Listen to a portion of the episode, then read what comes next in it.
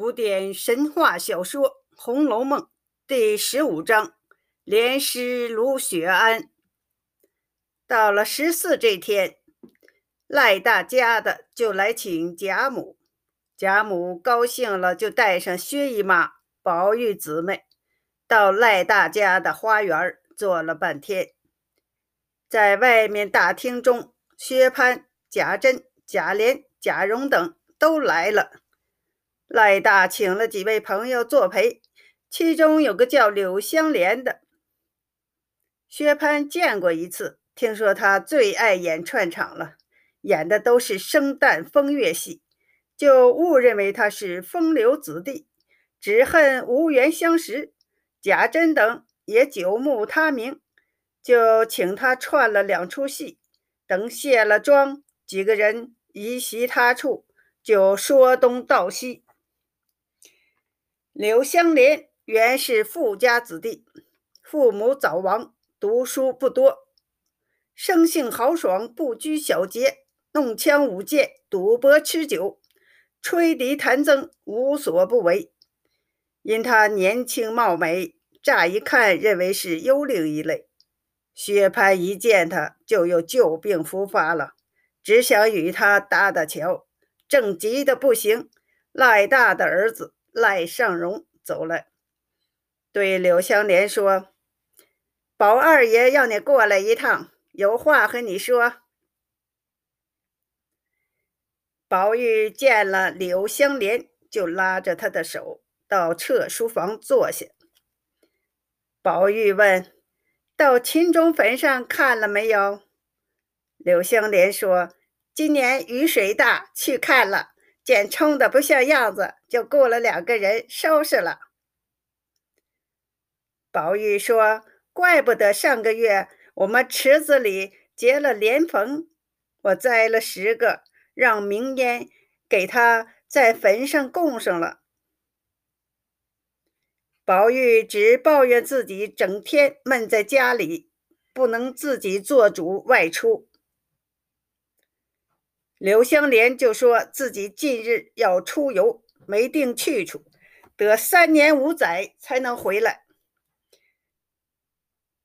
宝玉叮嘱他说：“你走时说一声，好为你饯行。”柳香莲看出薛蟠不怀好意，就让宝玉先出去，自己想法避开薛蟠。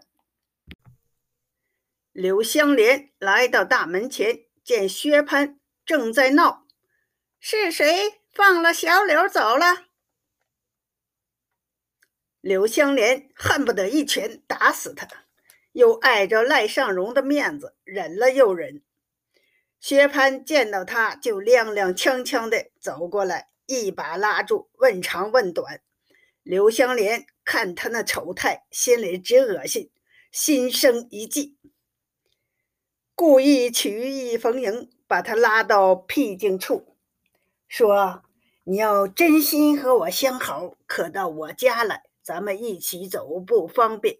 我先走，你坐一会儿再到我家找我，可不许带一个人。”薛蟠乐得不知怎么好了，说：“我不认识你家，怎么找？我家在北门外。”我在北门外桥头等你。说完，柳香莲拉薛蟠回到席上吃几杯酒，他先溜了。薛蟠又吃了几壶，溜出来，吩咐小厮几句话，骑上马，直奔北门。贾珍不见了二人，让人寻找，四下没有。门前家人说。恍惚奔北门去了。薛蟠的小厮们平日怕他，也不敢去找他。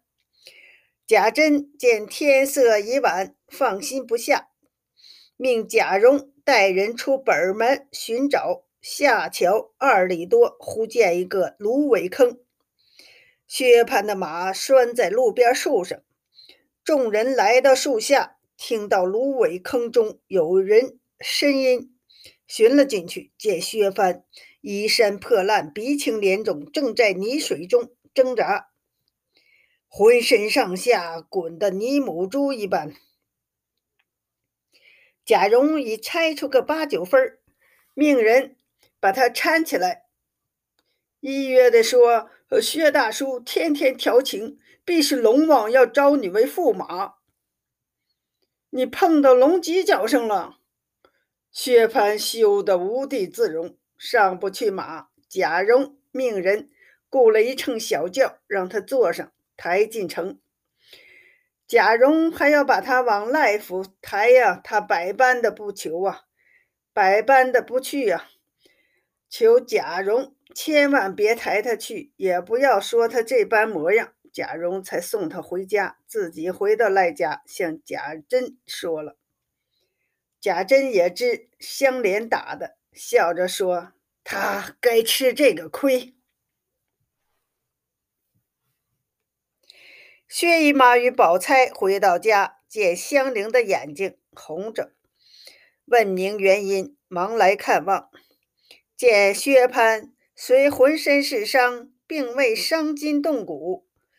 薛姨妈又疼又恨，骂一顿薛蟠。又骂了一阵柳香莲，想告诉王夫人，派人捉拿柳香莲。宝钗劝他不必惊天动地，朋友们喝醉了，翻脸打架是常事儿。他哥不过挨了几下，不如过几天请甄大爷、连二爷出面备些酒席，请来柳香莲，让他当众给哥哥赔个不是，事情也就完了。若是告诉姨妈四处拿人，倒显得薛家衣冠仗势欺压平民。薛姨妈说：“宝钗想得周到。宝钗认为哥哥不服妈妈管，就该吃这样的亏。吃过几次，也许会改好了。”薛蟠浑身伤痛难忍，大骂柳香莲，又要报官拿人。又要派人拆他家的房子，薛姨妈只好说：“柳香莲酒醉后后悔不及，连夜潜逃了。”薛蟠才无话可说，他羞于见人，托病不出。到了十月，各铺的伙计们在外地算年账回来，有个张德辉自幼在薛家当铺当伙计。如今是总管，今年也要回家，明年春上再来。他向薛蟠说：“先派他大儿子照料门面，他明年端午节前回来，办上些纸礼、香扇及香料，除去关税及路上开销，可得几倍的利息。”薛蟠正难见人，想出去个一年半载再说。文不文，武不武，在做生意，连秤都不会，不如弄点钱跟张德辉走一趟。一来躲休，二来游山玩水。想好，他先跟张德辉说了，晚上要去跟母亲商量。薛姨妈怕他出去，更无人约束，赔了本钱事小，别闯下大祸来，不让他去。他就说：“母亲只会抱怨他不学好，他想成人立事儿，偏又不放他，将来怎么办？”就赌气回屋睡觉去了。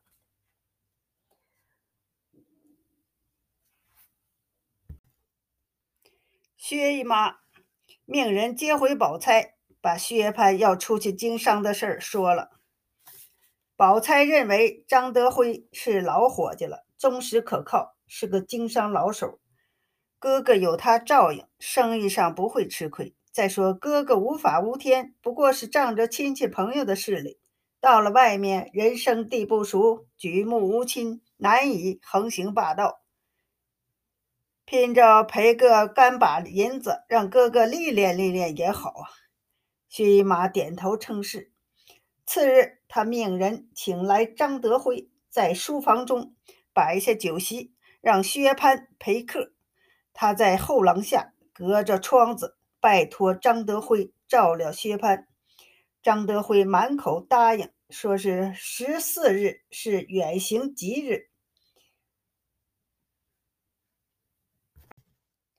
请大师兄准备好，十四日一早出发。薛姨妈安排好跟随的人役，雇好长形骡子，备好马车，到了十三日，让薛蟠到各亲戚家辞行。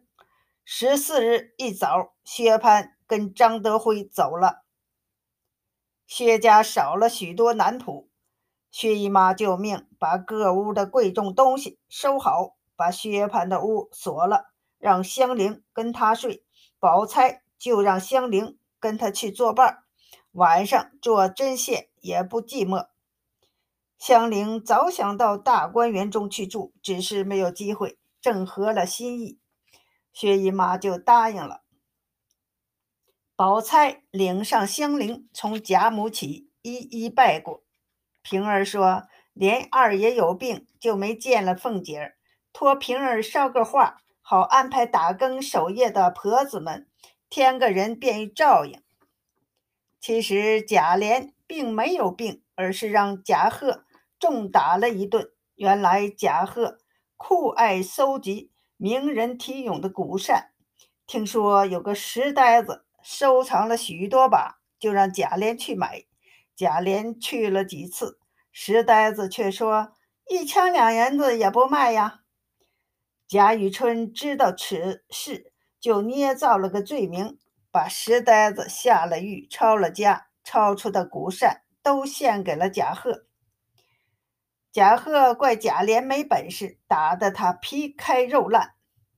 石呆子一气之下上吊自尽了。吃过晚饭，宝钗去贾母处了。香菱来到潇湘馆，见黛玉已好多了，请黛玉教她作诗。黛玉要他拜师，他就拜了黛玉为师。黛玉讲了律诗的一般规律。怎样起承转合？怎样用韵？怎样对仗？怎样平洼？如果有好句子，连平洼虚实都不讲究，此句不必修饰。学诗切记诗法，某一人应兼收并蓄。先把唐朝王维的五言律诗、杜甫的七言律诗、李白的。七言绝句读熟，再把东晋陶渊明等人的古诗看一遍，不出一年功夫就是诗翁了。他向黛玉借了一本王维的五言诗集，回到恒芜院，就在灯下苦读。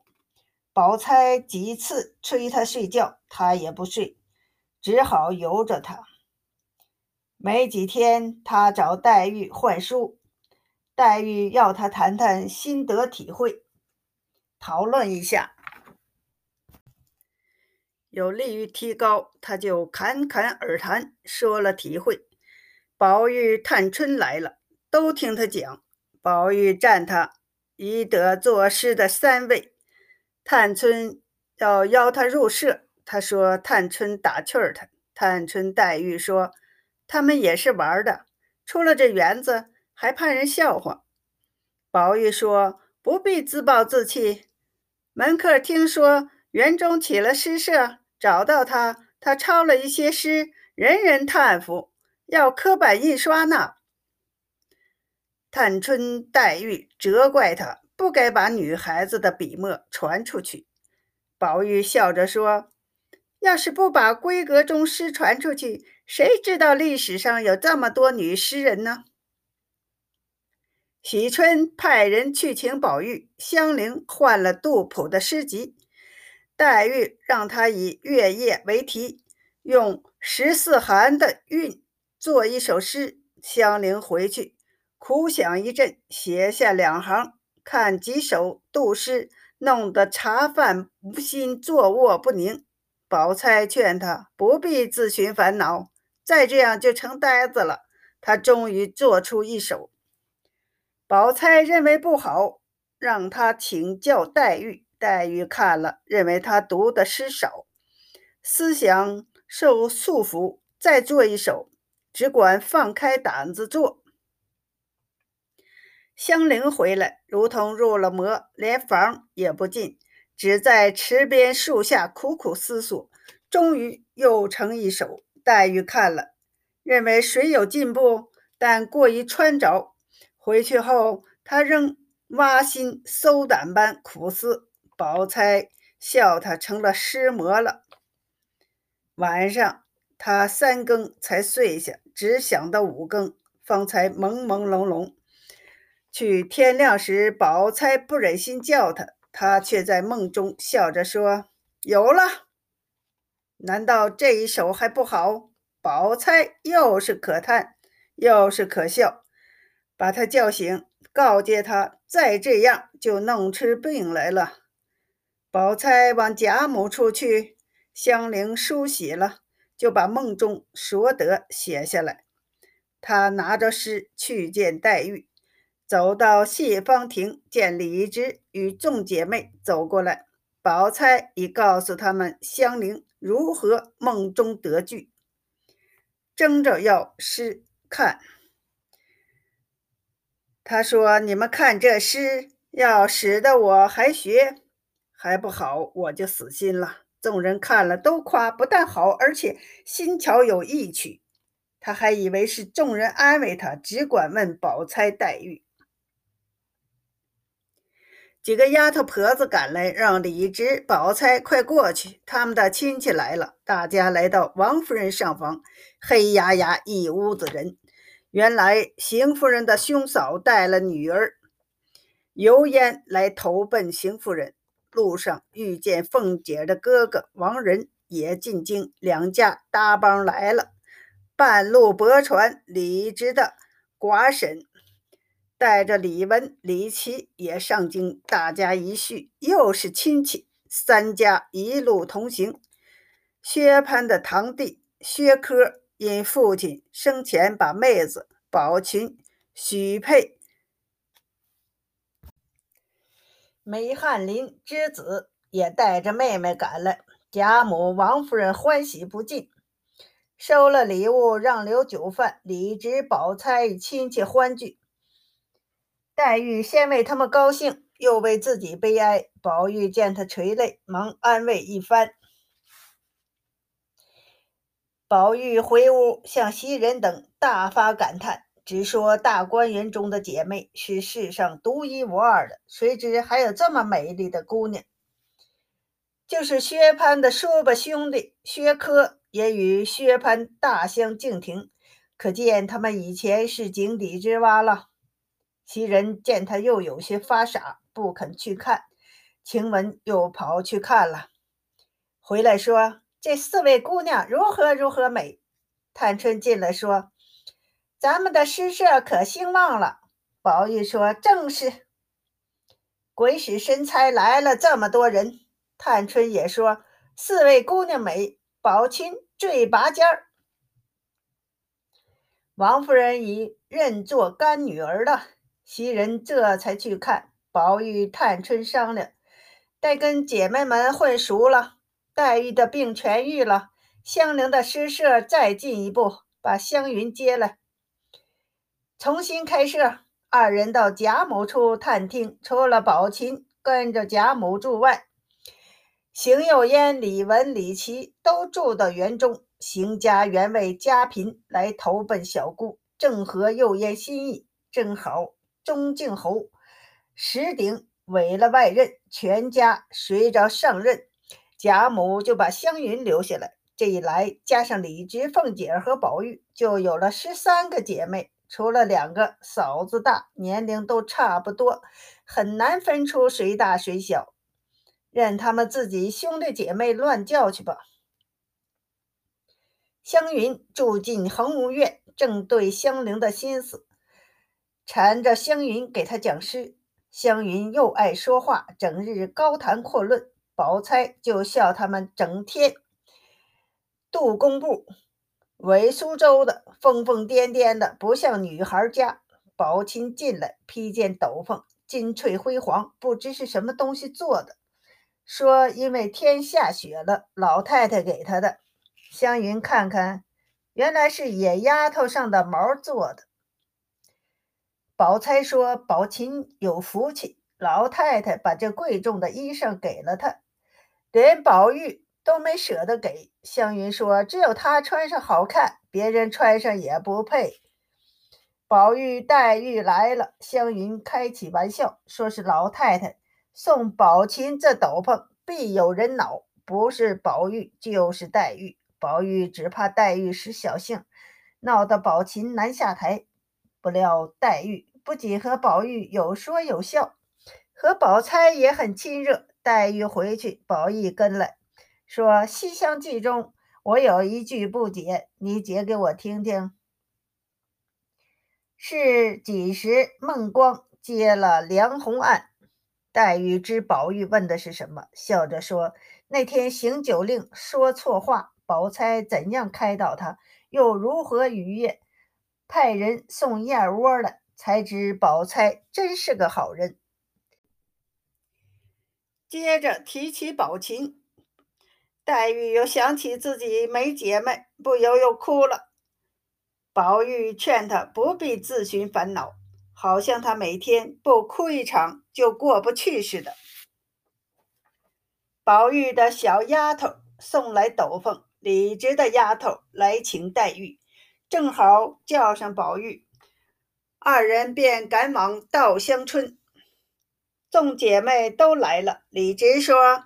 要趁下雪作诗，大家凑个东道，正好迎来新四姐妹，给他们接接风。宝玉担心明天雪晴了没意思，众人都说未必晴。李直把卢雪庵已派人烧炕去了，让每人拿一两银子来，再派人给凤丫头送个信儿。宝玉一夜没睡好，天一亮就爬起来，见窗上光亮夺目，以为天晴了。开门一看，是雪光反射，地上积雪足有一尺多深，天上仍戳着棉素一般。他匆匆梳洗了，披了玉针环，戴上金藤笠，登上沙糖枝，赶往芦雪庵。转过山脚。一股寒香扑鼻，扭头看去，龙翠庵中十树朱红的红梅吐心儿盛开，映着血色，分外鲜艳。来到芦雪庵，几个婆子丫头正在扫雪开路。众人见到他，笑着说：“我们正说少一个渔翁，果然来了。”只是你性急，来得太早了。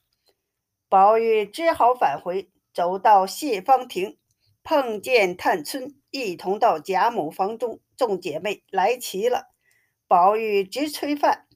贾母说：“有新鲜的鹿肉，让他们稍等等。”湘云就跟宝玉商量，不如要一块生的，自己拿到园里，又吃又玩。宝玉就找凤姐要了一块。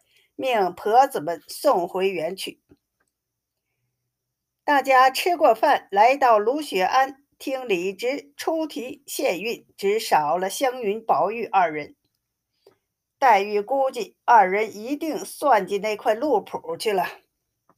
李婶娘过来说：“黛玉的哥与戴麒麟的姐儿要吃生肉呢。”李直匆忙赶去，不许他们吃生肉。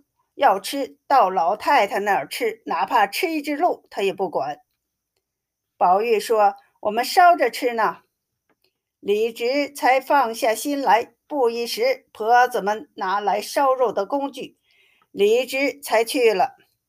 凤姐打发平儿来说是发年前不能来，湘云留下他，他就退下腕上的虾须金镯，三人摆弄起来。探春闻到香味儿，也赶了去。宝琴看着只是笑，湘云让他，他嫌肮脏。湘云就说有多好吃，要不是你林姐姐体弱，她也爱吃。宝琴尝了一块，果然好吃。凤姐找来平儿，也来凑热闹。黛玉就打趣儿：这么好的雪景，被一群叫花子糟蹋了。湘云就回敬黛玉是假清高，她吃了腥东西，就能做出好诗来。吃罢肉，大家洗了手。平儿带镯子时，却少了一个。四下找了几番，影子都见不着。凤姐说：“你不用管了，不出三天，自有人送来。”又说：“老太太让我们做些灯谜，大家玩。”大家进了屋，酒菜已备齐，墙上贴着诗题，韵脚格式。即景连句五言排律一首，现两宵的韵。李直说：“不大会作诗，我只起三句，然后随先得，随先联儿。”宝钗说：“要分个次序。”众人颠出先后来，李直正是第一。凤姐说：“我也来一句。”宝钗就在稻香老农前添了个“凤”字。凤姐想了半天，说：“你们别笑话我，我只想了一句粗话，只有五个字：‘一夜北风紧’，剩下的我就不知道了。”众人都说：“这正是会作诗的启法，留下了写不尽的地步。”凤姐和李婶娘吃了几杯酒就走了。李直写下“一夜北风紧”，自己联上两句，然后香菱、探春等依次连下去。起初大家还能依次对上上一个人的下句，给下一个人出上句，连着连着，黛玉与湘云抢对起来。宝琴也不示弱，插了进去，众人都插不上嘴。看他三人到底谁的才思更敏捷，嘴更快，他们自己也笑得直不起腰来了。说是不是作诗，简直是抢命了。直到二消韵的字将近用完，李直才收了一句，共得七十句，三十五韵。众人看时，唯独湘云的句子最多，都说这是那块鹿肉的功劳。评到最后，又是宝玉落地。李直说要罚宝玉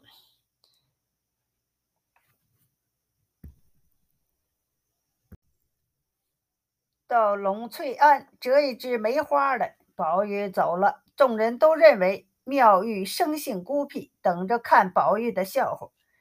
又商量，能折了梅花吗？该做梅花诗了。不一时，宝玉回来，说是不知费了多少口舌，妙玉才给他折了一枝。大家赏了梅花，秀烟、李文、宝琴一人先做一首。湘云拿起一根铜火筷，敲着手炉，让宝玉作诗。若是激痛做不出，还要罚他。湘云记了一遍，说到了。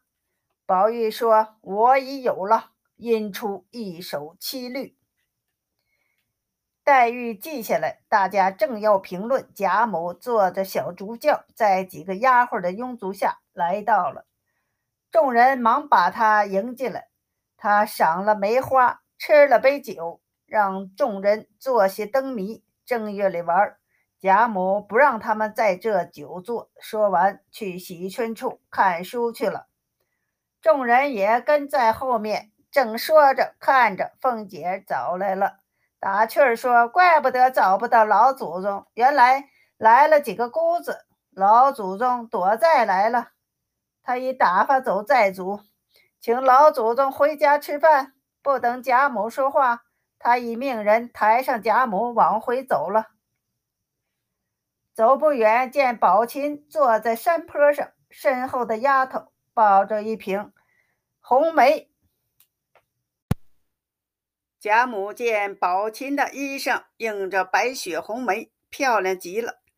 众人都说这是艳雪图。宝琴身后又出现了一个人，身披大红猩猩，粘斗篷。贾母问：“那个哪个女孩啊？”众人笑起来，说：“那不是女孩，那是宝玉。”走到跟前，宝玉说他又去了一趟龙翠庵，让妙玉送他们每人一枝梅花。他已派人送到个人房中，众人谢了。次日，雪晴早饭后，贾母吩咐喜春一定要把宝琴站在雪地上的景画上去。喜春谁敢为难，也只好答应了。众人跟了去，让他作画。他们编谜，李直说。他已用四书的句子编了两个谜，说了出来，大家猜了一阵，猜出来李直又出了古人名谜，李琦又出了字谜，大家谁猜出来，但认为这些谜太深奥，不合老太太意，得做些浅的雅俗共赏才好。湘云用点绛唇取牌。编了一首耍猴谜，众人猜不出，只宝玉猜着了。宝琴因自幼跟着父亲经商，天南地北都去过，就以各地的名胜古迹为题，做了十首怀古诗，猜十件东西。众人猜了一阵，都没有猜对。